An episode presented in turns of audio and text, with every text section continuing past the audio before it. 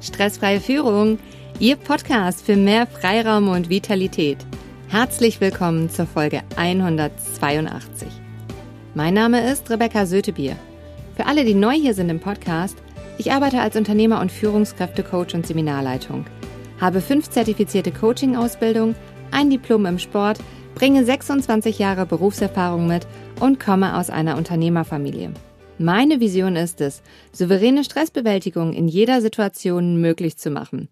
Ich gebe Ihnen Impulse, um im Alltag und in der Arbeitswelt mehr Selbstbestimmtheit zu erreichen und jede Herausforderung mit einem ganz neuen Grundvertrauen in die eigenen Fähigkeiten anzugehen und mit der nötigen Portion Humor zu würzen.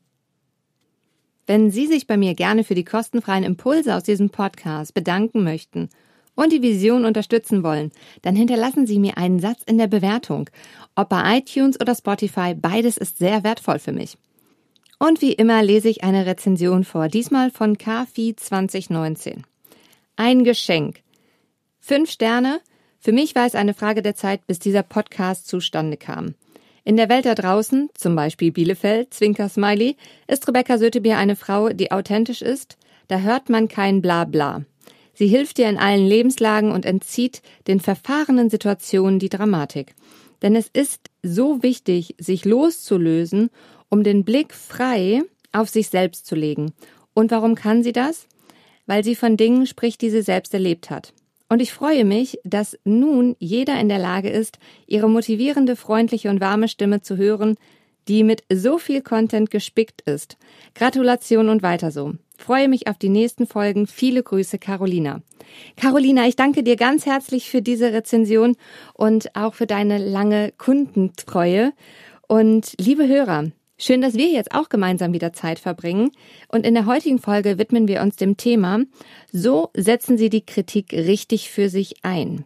Warum ist es so wichtig, weiterzumachen? Starten wir mit dem Impuls. Hierzu habe ich Ihnen diesmal eine Geschichte mitgebracht. Vor vielen Jahren wurde ein junger deutscher Fernsehreporter von der Presse so richtig verrissen. So stellten die Schweizer Zeitungen fest, er benehme sich wie ein teutonischer Vertreter aus dem Bilderbuch der Herrenmenschen. Frech, rücksichtslos, anmaßend und dumm. Die Unterhaltungsreihe, in der der junge Reporter auftrat, verletzte selbst den minimalsten menschlichen Anstand. Auch der Deutsche Spiegel nannte seinen Auftritt peinlich. In der Folge brach der Reporter, Zitat, ebenso schamlos wie rüpelhaft in die Runde einer buddhistischen Klosteranlage ein. Er trieb einen Mönch zur Eile an, plärrte Buddha, Buddha, falsche Höhle und übergoss Herumstehende mit einem unverständlichen Wortschwall, bedrängte sie, verletzte die elementarsten dort gebräuchlichen Höflichkeitsformen. Es kam, wie es kommen musste. Die Sendung, die im französischen Fernsehen jahrzehntelang mit riesengroßen Erfolg lief, wurde in Deutschland nach nur 13 Folgen eingestellt. Zu vernichtend war die Resonanz. Wer war nun dieser Reporter, dem die Zeitungen und auch viele Leserbriefschreiber wünschten, er möge nie wieder auf dem Bildschirm zu sehen sein? Es war Günther Jauch, damals 26 Jahre alt. Wie bitte, werden Sie sich jetzt fragen? Der Günther Jauch? Seit Jahrzehnten Deutschlands beliebtester TV-Moderator? Ja, genau der. Sein Start in die Fernsehwelt ging 1982 so gründlich daneben, wie man nur denken kann. Trotzdem gab er nicht auf. Der junge Reporter, den alle für seine anmaßende und unprofessionelle Art zerrissen hatten, bereitete sich ab da an akribisch auf seine Auftritte und seine Interviewpartner vor. Er stellte kluge Fragen, begeisterte das Publikum als Moderator des aktuellen Sportstudios oder von Stern TV und wurde durch Wer wird Millionär zur TV-Legende.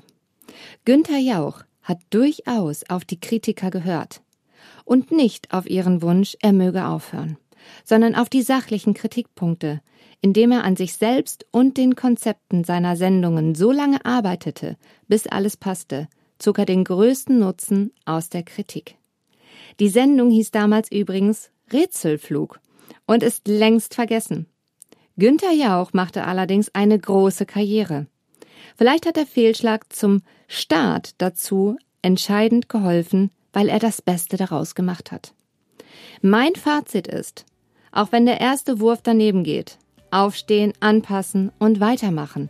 Das bringt Erfolg. Und Günther Jaus Geschichte ist dafür ein gutes Beispiel.